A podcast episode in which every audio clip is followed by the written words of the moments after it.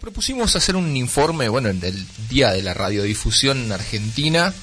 Eh, nosotros hacemos radio, hacemos radio por día, también hacemos radio online.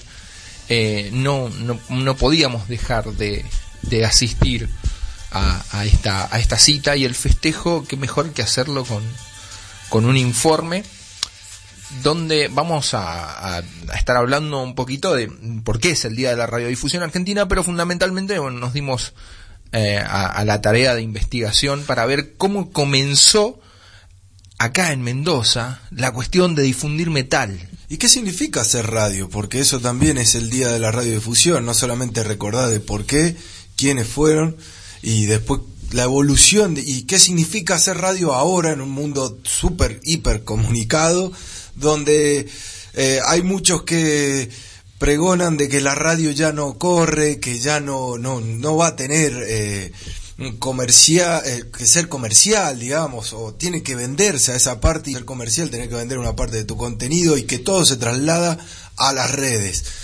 Hay algo de eso cierto y sí, las nuevas eh, comunicaciones y los nuevos tiempos y este sistema también de globalización que, está, que tenemos y del de, capitalismo que también influye dentro de lo que es la radio, porque recién hablábamos un poco afuera de micrófono de esta libertad que siempre fue, así fue creada la radio, la libertad y también el misterio y el juego que se arma entre aquel que escucha o aquella que escucha y el que habla eh, del otro lado.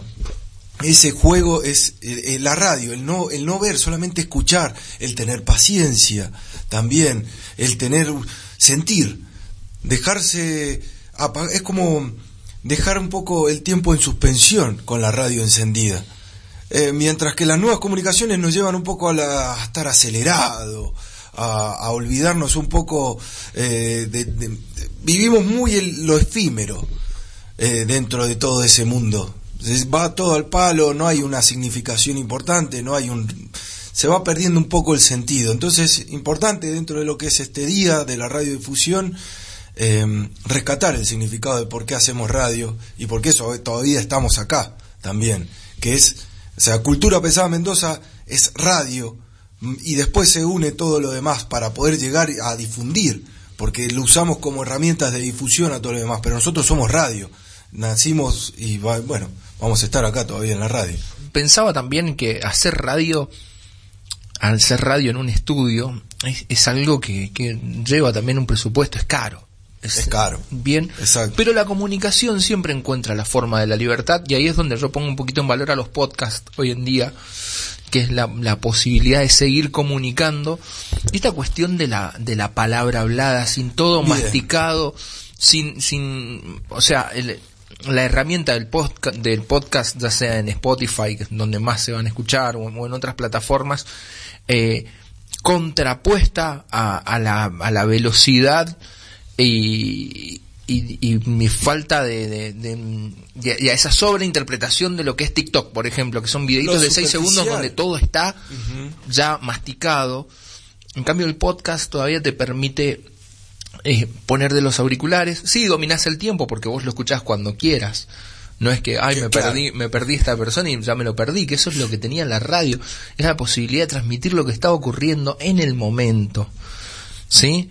Vamos a hacer un poquito de historia. Fue un martes, no, no fue un martes, no lo, no lo pude investigar, no llega tan atrás la computadora.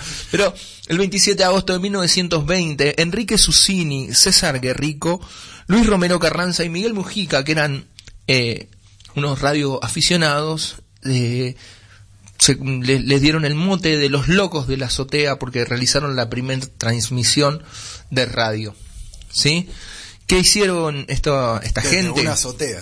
Claro, subieron eh, equipos, y vamos a abrir unas comillas grandes, porque solo pudieron escuchar los 50 personas. Ahí, ahí, si fueron 50, si fueron 100 pero, es muy poca. exacto, y subieron, eh, consiguieron el aval del dueño del teatro eh, Coliseo para poder realizar la, la, transmisión de un hecho cultural, que era la obra eh, Parsifal de, de, Richard Wagner, que es muy interesante, porque Susini dice, a Ricardo Wagner vamos a escuchar haciendo Parsifal. Transmitieron durante más de dos horas una obra, una ópera que dura eh, cuatro horas más o menos. Y ese fue el hito y ese fue el momento y fue una locura.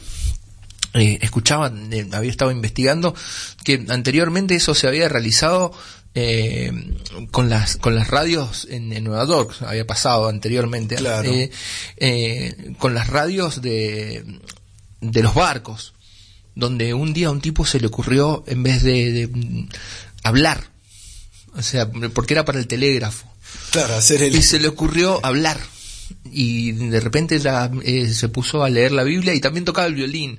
Imagínate lo que fue el flash para los, los marineros. ¿Qué pasó si acá se tenía que escuchar ese pitido? Eh, el, bueno, como decíamos, el día 27 de agosto eh, comienza eh, esto de la radiodifusión. Anteriormente, esto se había eh, empezado a gestar una década atrás la Argentina celebraba 100 años de la Revolución de Mayo. Y vino el italiano Guillermo Marconi, el amigo del inventor del teléfono. El inventore. El inventore de la teléfona.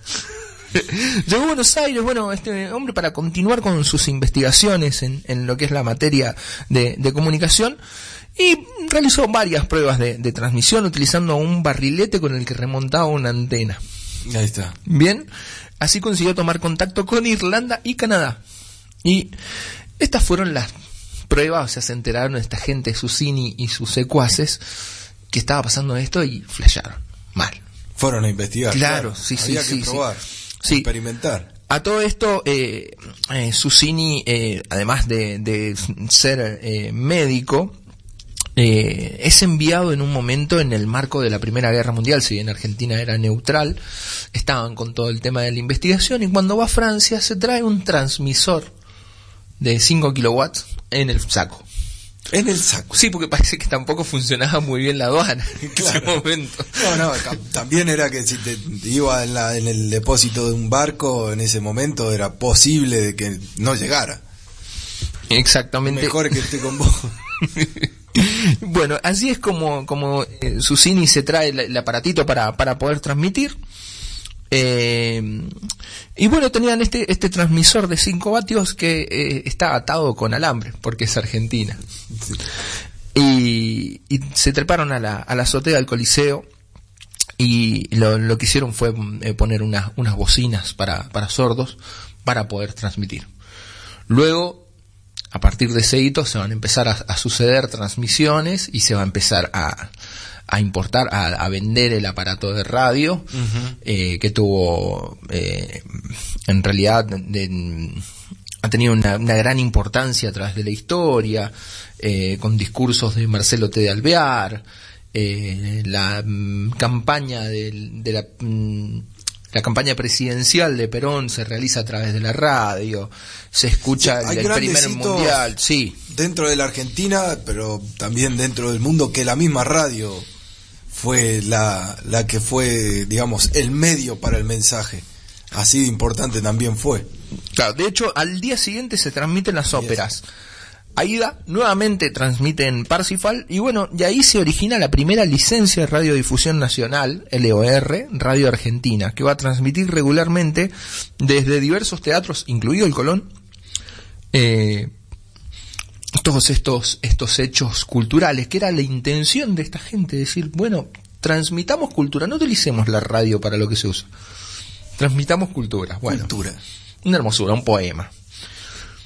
Todo bien hasta acá con la historia, pero nosotros vivimos en Mendoza y esto como siempre ocurre en las cosas estaba pasando en Buenos Aires, hablamos del Teatro Coliseo, hablamos del Teatro Colón.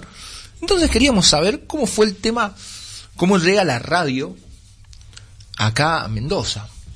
Afortunadamente vamos a contar con el testimonio de un gran locutor y periodista de ha sido productor en Señalú, eh, lleva más de 20 años en Radio Nacional, ha sido presentador en Vendimia. Estamos hablando de Alejandro Rota, que nos comentaba un poco nos va a hacer un poquito de historia de cómo llegó la radio a Mendoza. Lo escuchamos. Muchísimas gracias por uh, dejarme estar en su programa para contar rápidamente la historia de la radio en Mendoza. Es eh, difícil realmente contar tanta historia en tan pocos minutos, ¿no? Pero bueno, eh, lo vamos a sintetizar diciendo que, mm, empezando por el principio, el pionero de la radio en Mendoza fue un tipo que se llamaba Eduardo Bradley, que no era ni mendocino, ni siquiera estuvo mucho tiempo en la provincia.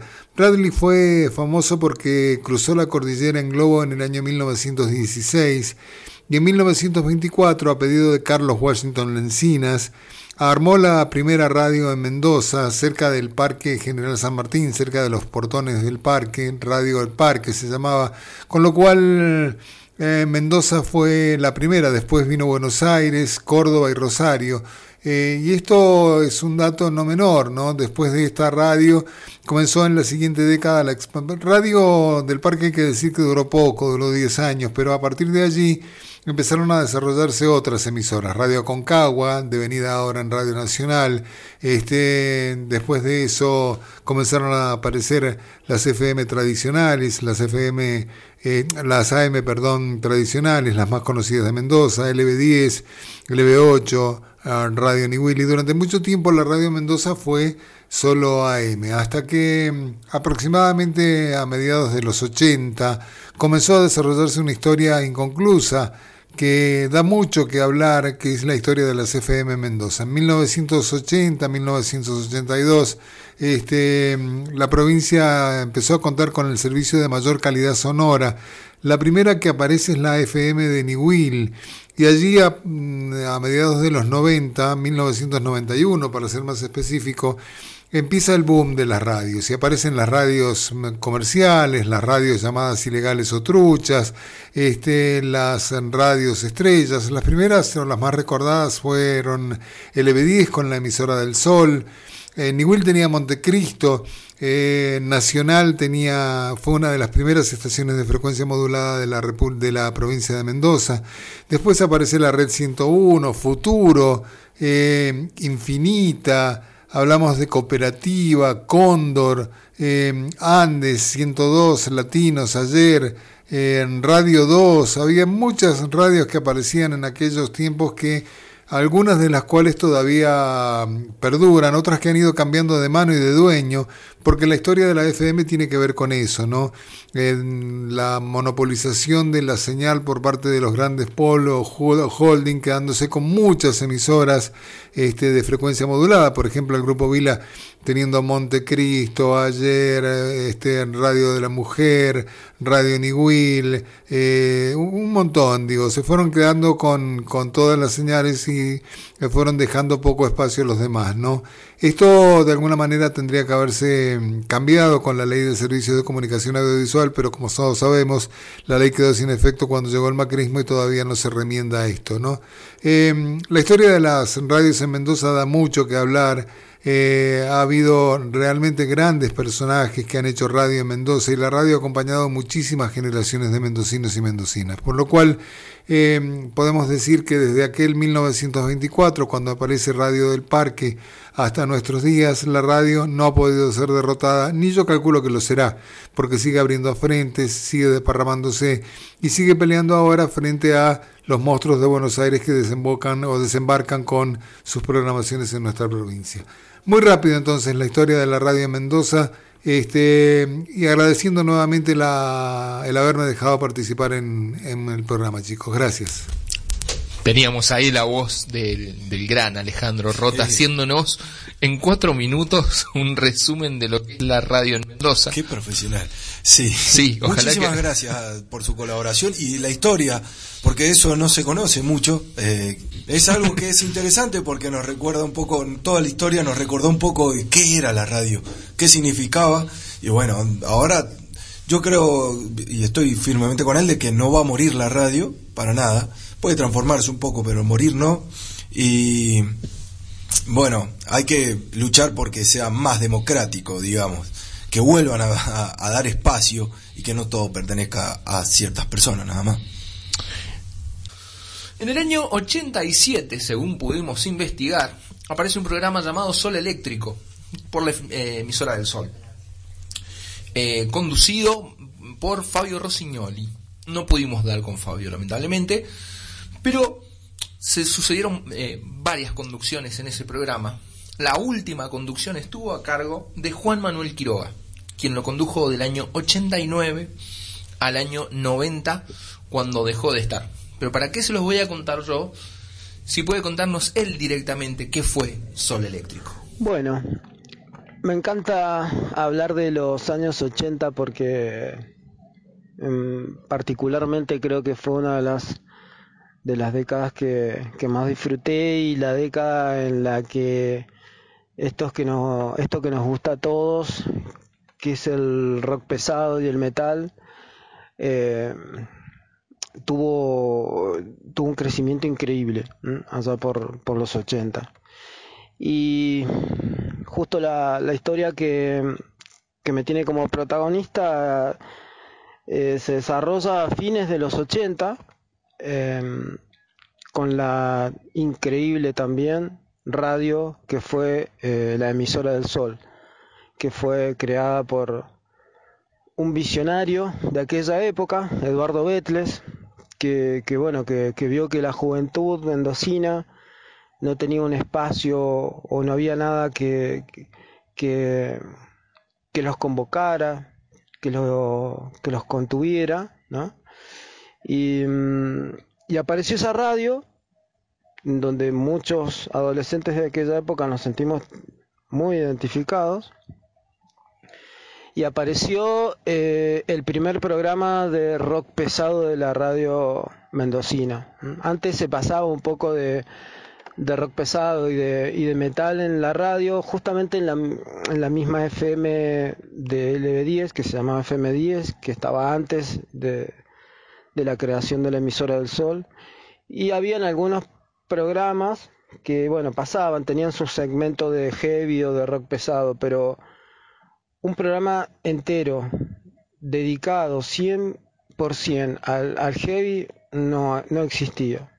Así que con esa locura de, de Eduardo Betles, se pone en el año 87, fines del 87, se pone al aire el sol eléctrico.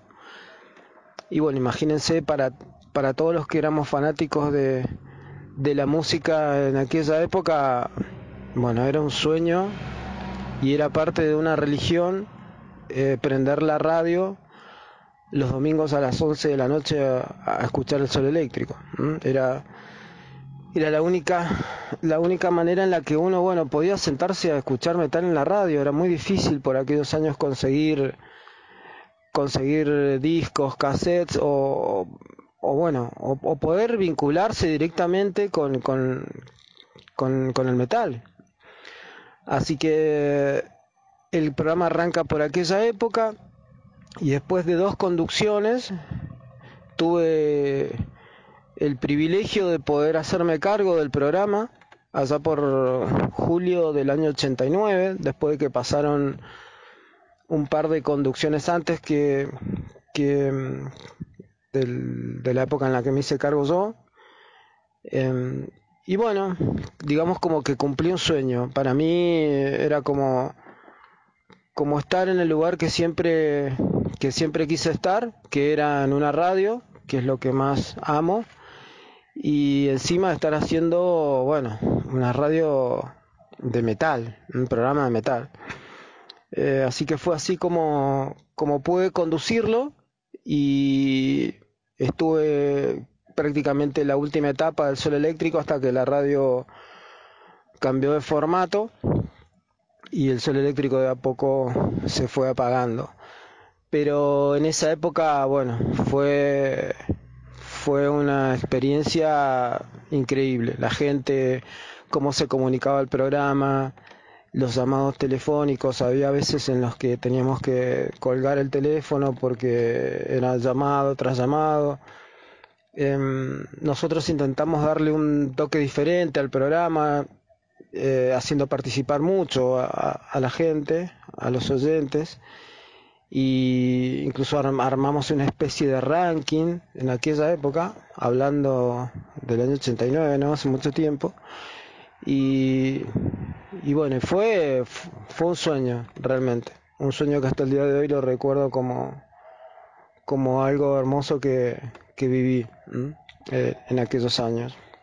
Y en aquella época, bueno, el metal de Mendoza, eh, digamos que estaba, estaba naciendo, estaba empezando a, a, a querer su lugar. Habían muchas bandas, habían muchas bandas. Yo recuerdo, me acuerdo de tres en particular. Me acuerdo, me acuerdo de Metal Azul, me acuerdo de Cronos, eh, de Estertor, y bueno, y después también estaba Line Force, eh, Kivalion, bueno, había muchos grupos. Y en aquella época también la radio organizaba festivales, estaba el Barrioc, donde habían muchos de estos grupos, eran, eran festivales de rock eh, hechos en los mismos barrios. Y hasta que bueno empezó a crecer tanto la escena metálica que, que la radio decidió hacer el Metal Alive. Y bueno eso fue como, como un sueño para, para muchas bandas, ¿no? Porque era presentarse en vivo eh, en, en, conciertos eh, exclusivos de metal. Eran como mini backends. ah, el, el backend vernáculo, digamos. Y, y ahí la escena, bueno, creció mucho, creció mucho. Ya se podía ver en las calles la gente con campera de cuero, pelo largo. Eh, ya digamos que el metal estaba, no sé si diría estaba, yo creo que ya eh, después del sol eléctrico o de esa época, a fines de los 80, principios de los 90, ya se había ganado un lugarcito en, la movida del rock de, de, acá de Mendoza. Y respecto al sol eléctrico, bueno, eh, ya te les comento, fue un, una experiencia increíble increíble en todo sentido porque hacíamos cosas con los programas, nos vinculamos con los mismos programas de la radio. Nosotros teníamos antes un programa que se llamaba La Máquina del Tiempo, conducida por, por Gustavo Lafontaine, que era un programa dedicado al rock nacional. Y él estaba de 21 a 23 y después veníamos nosotros de 23 a 1 los domingos. Un día se nos ocurrió hacer un especial eh, con el metal en castellano, con toda la sapiencia de, Gustavo, que sabía mucho del rock de los 70, el rock argentino, y, y bueno, el lado más contemporáneo, que era el que le aportaba yo con el tema de las nuevas bandas. Y así fue como hicimos un programa que le llamamos La Máquina Eléctrica, que ocupamos la última eh, media hora de él con la primera media hora mía, o sea que era de 22.30 a 23.30, donde hablábamos de rock pesado argentino. Y la verdad, rompimos todo, porque fue muy bueno lo, lo, que se hizo en ese programa, porque pusimos música de los 70, pesadas bandas que yo en ese momento no conocía, el reloj, Crucis, Plus, eh, bueno, bandas de rock pesado que si bien eran un, un, blues bastante arrastrado como Manal, podíamos llegarla a vincular dentro de lo que era el rock pesado. Y mezclado con bueno con lo que pasaba en la época eh, en la Argentina con el, nacimiento de Hermética con el nacimiento de, de Rata Blanca con su primer disco Hermética con su primer disco eh, bueno, ya casi la, la, caída, la parte final de B8. Y la verdad que se armó un programa tan, tan bueno, donde contábamos historias, nos reíamos mucho y pasábamos música de aquella época que al final eh, terminamos haciendo dos programas más porque nos quedamos cortos. Fue, fue increíble. Y esa es una de las grandes cosas que, que recuerdo y que nos dio, que nos dio el, el sol eléctrico. Así que eh, es realmente muy lindo recordar esa época, ¿no? Esa época como, como acá en Mendoza empezó a, a, crecer el, el, metal y empezó a, mm, a querer ocupar su lugar gracias a una radio como fue la emisora del Sol, a su director que fue Eduardo Betles y al programa Sol Eléctrico, que, que bueno, que a partir de ahí creo que ya la cosa cambió empezaron a aparecer FMs alternativas, empezaron ya a los dos o tres años, principios de los 90, a aparecer programas de, de rock. Yo incluso tuve la, la, la, oportunidad de hacer un programa que se llamó Rockout también, que comenzó a mediados de los 90, donde también pasábamos mucho metal y rock pesado, y en el cual también nos fue muy bien. Y bueno, ya empezaron otros programas en otras radios y ya el abanico se abrió y bueno, ya, ya esa es, es otra historia y algún día nos eh, reuniremos para, para charlar sobre eso. Pero el sol eléctrico y el nacimiento del metal aquí en, Mendoza creo que lo tuvo como protagonista a este programa, al que recuerdo con tanto cariño, a toda la gente que conocí eh, en aquella época y, y bueno, las vivencias de, de ese programa. Así que un, un saludo grande para todos y que sigan disfrutando la pasión de esta música que la llevamos bien adentro. Un abrazo grande. Ahí pasaba Juan Manuel Quiroga dejándonos un pedazo de la historia de la radiodifusión del metal en la provincia. Importantísimo, todo lo que dijo fue muy interesante, nos, nos describió un poco la paleta y cómo se abrió el abanico que él dice también de cómo desde el sol eléctrico empezó también todo un camino. Exactamente, pero iba a venir el prócer, el hombre del metal ah, de Mendoza. Para mí sí. Para, para vos sí. Es un amigo, lo queremos mucho. De una, es una parte fundamental, si es el que yo pienso, y pero creo que también es parte de todos. Él viene y pone un programa donde lo que quería, dice que ponía cassettes de, de metal que estaban a veces en muy mal estado. Pero vamos a escuchar mejor a, a Omar Contreras contándonos esto. Programa de Fuerzas Aliadas, que lo empezamos un domingo 6 de mayo del año 1990. Eh, cuando miro para atrás me parece que, es, eh, que ha sido ayer. O sea, no me doy cuenta, ¿viste? Que, ha pasado tanto, pero tanto tiempo. Y en el interín, este, uno ha visto comenzar bandas con todo el ímpetu de, de, darle para adelante, de mantenerse en el heavy metal, de ya ser históricas en el día de hoy y ver bandas que lamentablemente se disolvieron en, el, al poco tiempo, a los dos años, a los tres años, y ver el nacimiento a su vez de otras nuevas bandas. Eh, bueno, es toda una vida, o sea, realmente ves de todo, pero muchas cosas. Si, es del programa, este, era una aventura todos los domingos porque no sabíamos con qué nos íbamos a encontrar realmente. Eh, la, radio no era nuestra, era FM Olivos, una radio top en Mendoza, o sea, una radio muy escuchada en ese momento, que era totalmente comercial y sigue siendo una radio comercial, este, donde lo que se pasaba era puramente música, música enlatada. No había programas en vivo.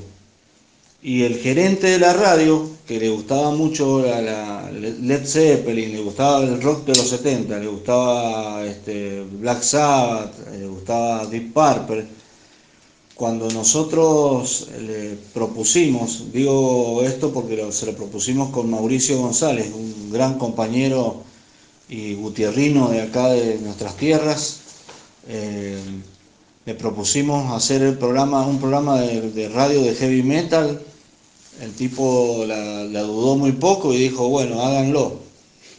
Y bueno, y ahí quebramos una barrera importantísima porque de pronto el, programa que, eh, o sea, el, programa iba a ser en vivo en el medio de una radio totalmente comercial, de mucha música. Y, o sea, quedábamos como un sapo de otro pozo, pero totalmente. Y y bueno, eso era domingo tras domingo, llevar la música que la llevábamos en cassette, ellos la pasaban en, pasaban música en vinilo. Ah. Como, como si fuera un DJ, o sea, un, un DJ, en esa época era DJ. Ellos pasaban música así, como si fueran DJ, que pasaban música y este y ese era el contacto con la audiencia, que realmente tenían una audiencia terrible, era impresionante la audiencia de Olivos y nosotros llevábamos los pobrecitos cassettes, este, eh, lo ajustábamos con el dedo para que la canción quedara justa para que saliera al aire y fuera disparada por una casetera de ellos y, bueno, no siempre el sonido que nosotros teníamos en los caseros eran, buenos. Eran sonidos más o menos, eh, qué sé yo, o sea, intentábamos que fuera lo mejor posible, pero a veces que en esa época no se conseguía el, heavy metal que conseguíamos, no lo conseguías en excelente calidad. Lo conseguíamos en, una calidad regular. Entonces, bueno, eso, eso se enfrentaba a los, a los vinilos que ellos ponían pero no obstante la gente se copó, se copó muchísimo. Y era impresionante la cantidad de llamados telefónicos que teníamos, porque en, esa época se medía, la audiencia se medía por llamados telefónicos. Te llamaba la gente, cuando te llamaba era señal de que el programa andaba.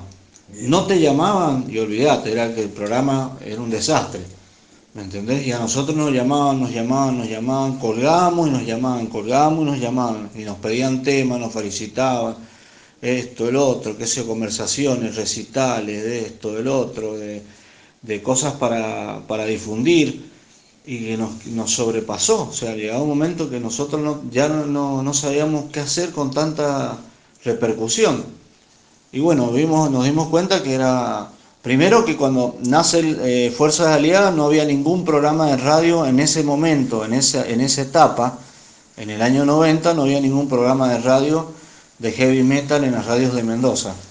Sí lo había habido antes, que el primer programa, meto un poco de historia, el primer programa de heavy metal de, Mendoza se llamó Sol Eléctrico Sol Eléctrico fue un programa que funcionó dos años, 1986 y 1987, en, la eh, FM del Sol, en la 100.9, cuando la radio estaba ubicada ya cerca del Parque General San Martín, en la calle Emilio Civil. Eh, lo, conducía y lo producía Fabio Rossignoli, con el cual después nos hicimos grandes amigos y después no lo vi nunca más en mi vida.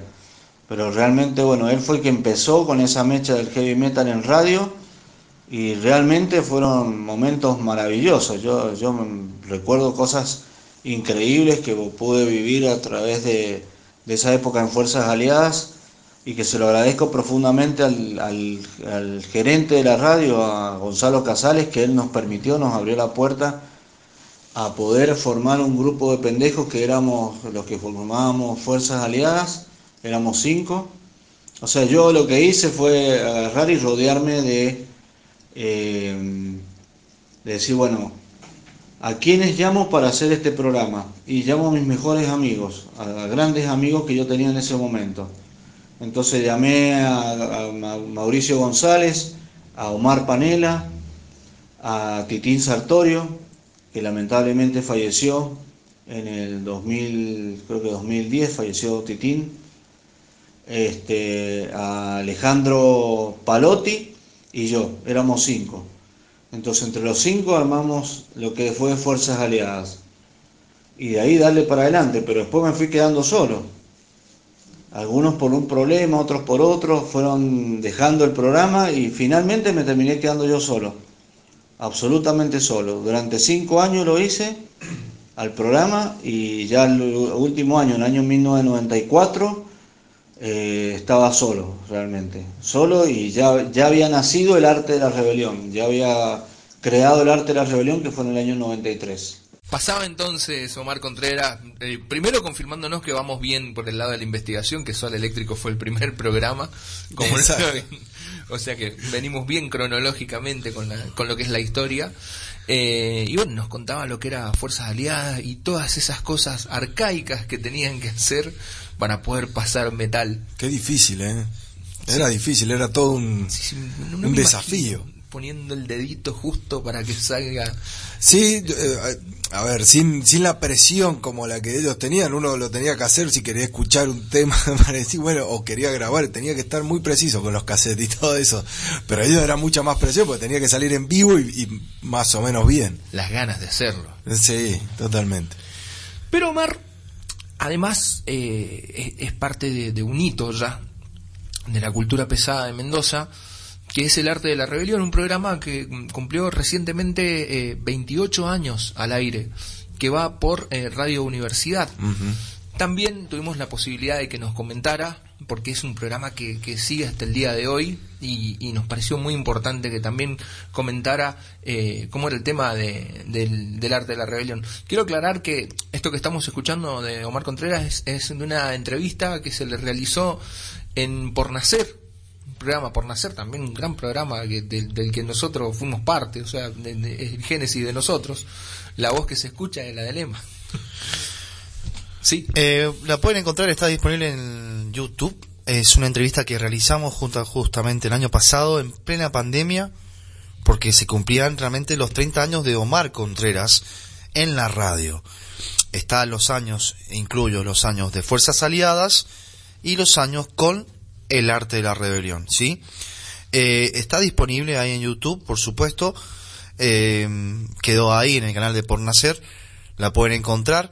Eh, Vanessa Marengo estuvo en las cámaras, eh, el señor Roberto Césped también estuvo, estaba el pájaro también ese día en el estudio, sí, por supuesto, eh, lo nombra, claro, la pueden encontrar ahí, está totalmente disponible, es una, así como escuchamos ahora, así tan fluido que cuenta todo este camino de lo que él concretó con fuerzas aliadas, también nos da un poco de historia con Sol Eléctrico, habla de, hay datos ahí, por ejemplo, Estamos hablando recién de Juan Manuel Quiroga, que está involucrado, digamos, en la última etapa ¿no? de Sol Eléctrico, pero también nos dice quién estuvo al principio creando este el primer programa de heavy metal acá en Mendoza, en la radio mendocina. Pasaron cosas, por supuesto.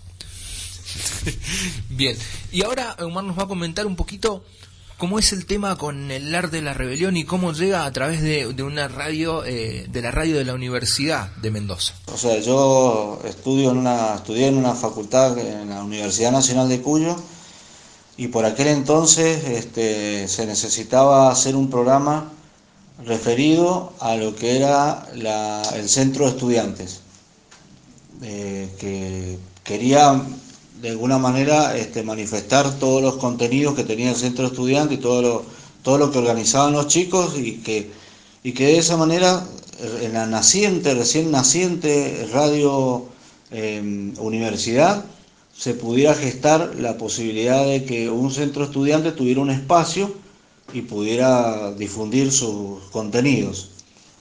Entonces fuimos con esa propuesta con un compañero de, de, de centro estudiantes, yo nada que ver, o sea, yo no estaba dentro del centro estudiantes, pero mi amigo me decía, mira, como vos tenés experiencia en Fuerzas Aliadas, en, en Olivo FM, a mí me queda, eh, queda ideal de que vos seas el conductor de ese programa. Si nos dan bolilla, si no nos dan bolilla, bueno, nos volvemos a casa, ¿qué va a hacer? Entonces presentamos el currículum, presenté mi currículum, presentó él su currículum, lo llevamos ante el director de la radio universidad, nos lo recibió y a los pocos días nos volvió a citar y nos dijo que lamentablemente no le podía dar pie a ningún programa de centros de estudiantes. Mirá vos, esos eran los criterios y la política de esa época. Eh, wow. Es decir, bueno, no, no, no hay posibilidades para los centros de estudiantes de poder difundir los contenidos que ustedes crean. ¿Por qué? Porque si, eh, como el nuestro era el de filosofía y letras, se iban a acoplar los de abogacía, los de este, odontología, bueno, abogacía no estaba en esa época, pero odontología, medicina, ciencias políticas, artes. Entonces todos van a querer un espacio en la radio para poder difundirlo del centro estudiante y no tenemos espacio, no nos da el espacio de, de, del del tiempo que tenemos disponible para poder difundir. Entonces, lamentablemente, chicos, no va a poder ser esta idea. Y bueno, nos cortó y no se pudo hacer. A las pocas semanas, yo estoy en la parada del colectivo y pasa el director de la radio, que yo no lo había ni identificado, el tipo se paró y se vuelve para atrás eh, en el auto y me abre la puerta, vos sos Omar Contreras, Sí, le digo, a vos te ando buscando, a vos en esa época no había celulares, no había, no había manera de cómo ubicarnos en, para poder este, relacionarnos. Entonces el tipo me dice, subí, subí ya al auto, subí. Y bueno, me dice, ¿hasta dónde vas? Hasta el centro. Me dice, bueno, yo tengo que pasar por el centro, te llevo. te cuento esto porque son cosas que me acuerdo bien de cómo fue la cuestión, ¿viste? Y ahí me dice, mira, yo estoy muy interesado en hacer un programa de rock.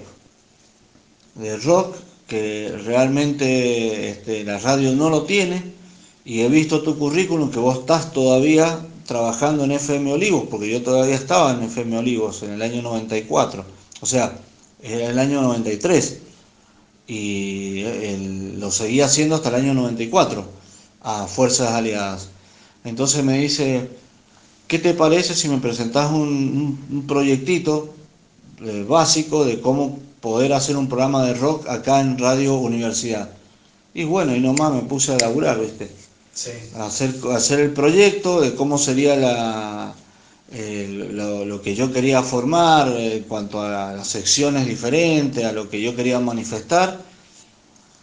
Y se lo presenté y de una me lo aceptó y me dio el espacio, y me dijo, bueno, vas a tener este espacio que iban a hacer los domingos, media hora, nada más que media hora, para hacer un programa de heavy metal, eh, media hora todos los domingos. Y los sábados, perdón, me estoy confundiendo, son los años que ya pasan y no pasan en vano.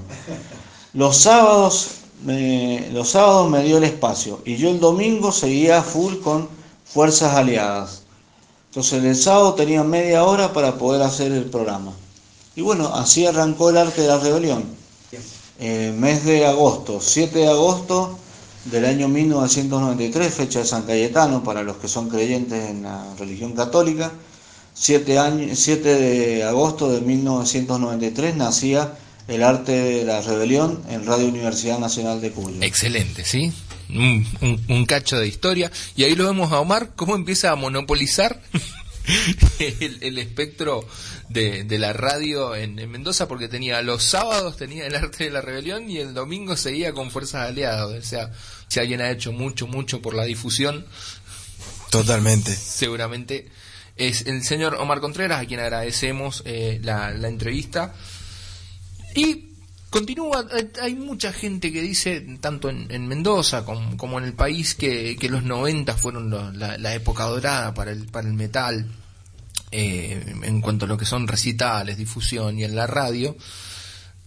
Se empezaban a dar, como había dicho anteriormente Juan Manuel y, también lo, nombraba Mar, eh, cada vez más programas y cada vez más difusión.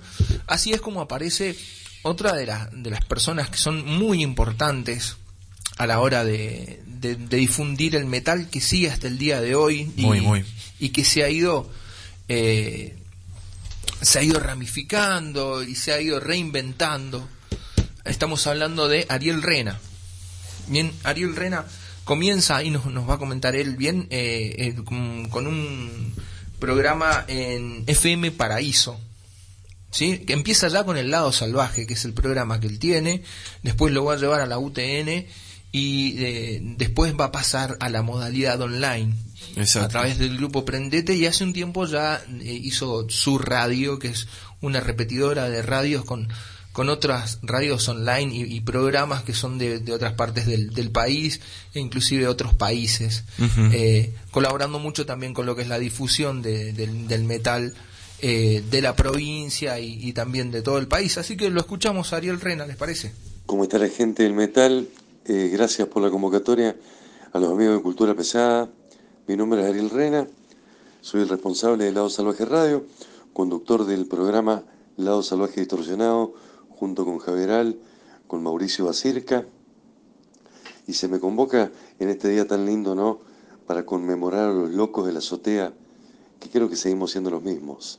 Los locos que nos gusta hacer radio y los locos que nos siguen, que les gusta escuchar radio y fundamentalmente de la música que nos gusta a nosotros, que es el metal. ¿Cómo llegué a la radio y cuándo? Fue en el año 92. En el año 92 FM Paraíso estaba en los barrios del oeste de, la ciudad, en el barrio San Martín más precisamente. Ahí arrancó el programa Lado Salvaje, en ese momento con Fernando Brayone en la conducción, que vive en Italia, gran amigo, Después divagamos por distintas radios, 12 temporadas en UTM, en Prendete Online llevamos ya varios años y ahora con nuestra propia radio con Lado Salvaje. ¿Por qué lo hicimos? Porque teníamos ganas de hablar de lo que hablamos todos los días, de lo que nos gusta, que es hablar de la música que nos moviliza, de los discos nuevos, de las bandas, del metal en general.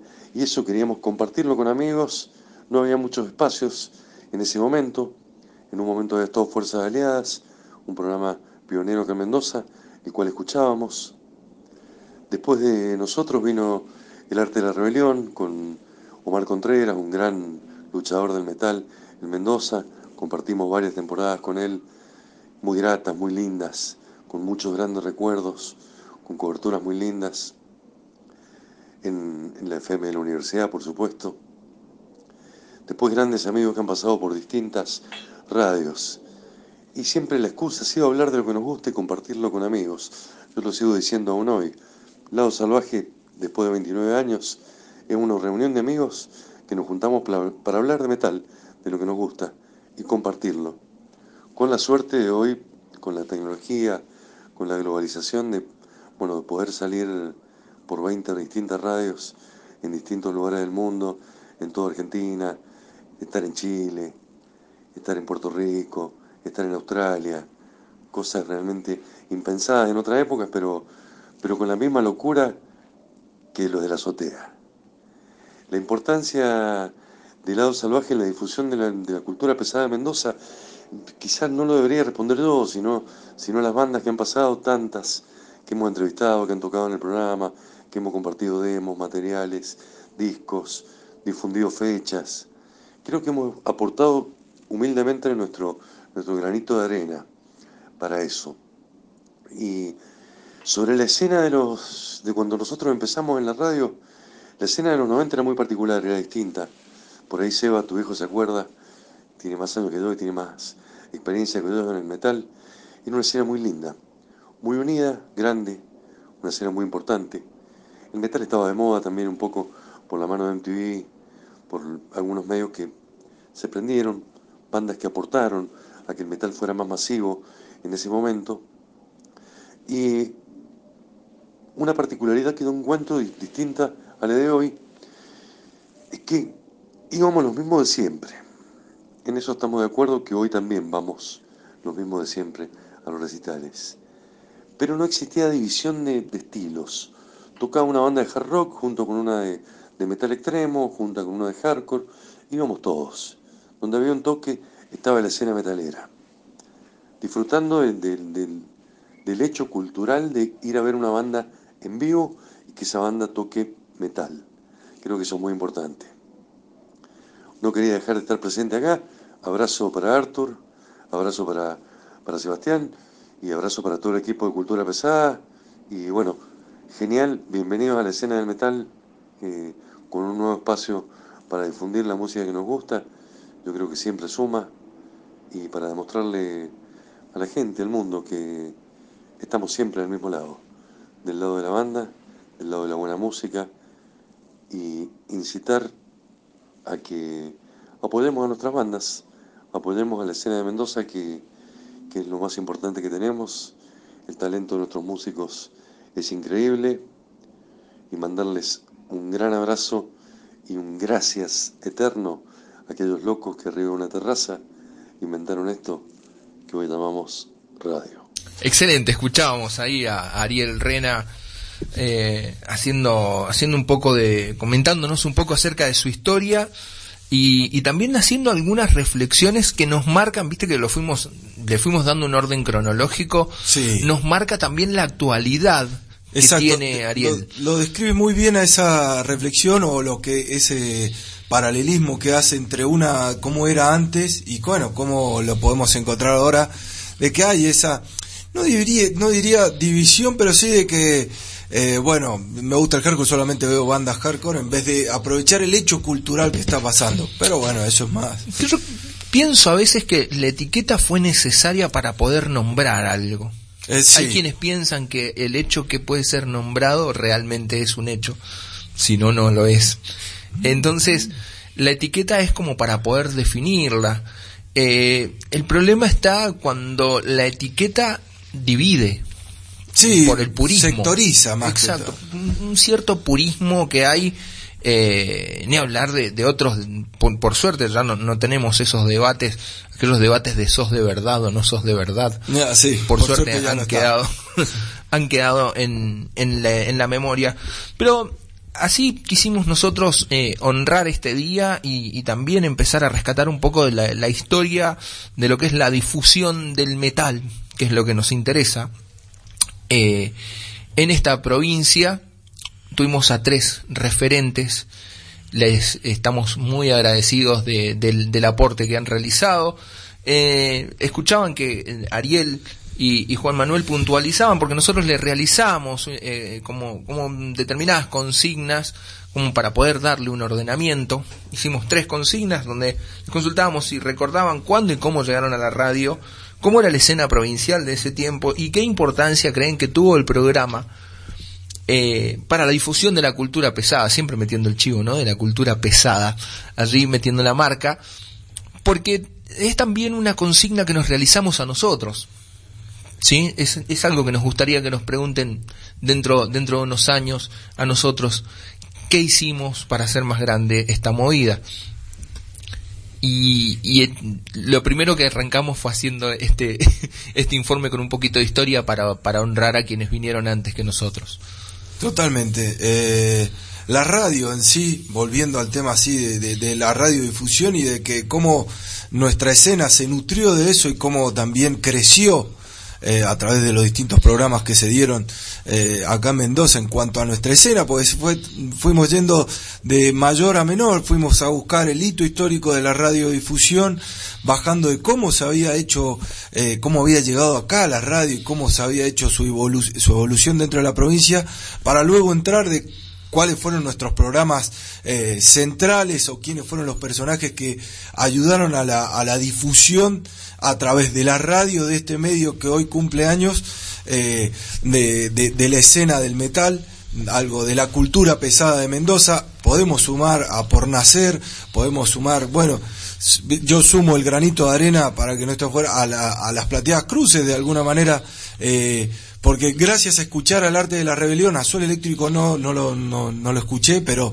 sí al arte de la rebelión, sí al lado salvaje, y fueron programas que yo los escuchaba y los grababa en cassette, y, siempre pensé en poder tener un programa de radio para yo poder difundir también, no para hacer eh, fama ni nada, sino difundir lo que a mí me gustaba y lo que yo sabía que había una movida y una escena de gente que le gustaba. Esa era, eh, creo que fue un sueño y creo y lo cumplí, digamos, hago radio y, y, y, puedo difundir heavy metal y hablar, como también decía Rena, de lo que nos gusta, porque era juntarse lo mismo con la gente y hablar de discos, pasar, escuchar y tener ese momento que la radio te da y bueno, es un pequeño homenaje a um, el gran medio que es la radio y que hoy cumple años. Es un pequeño homenaje de todo lo que nos ha dado. Totalmente. Muchas gracias siempre a Por Nacer y muchas gracias siempre a las Plateadas Cruces. Y gracias a, estos próceres y a todos quienes han, eh, han hecho radio, fundamentalmente del, metal, porque nos han podido dar eh, estrenos, las bandas han podido ir a mostrar su material, han organizado festivales. Es mucho realmente lo que han hecho. Hasta aquí entonces el informe acerca del génesis de la cultura pesada, radial en Mendoza.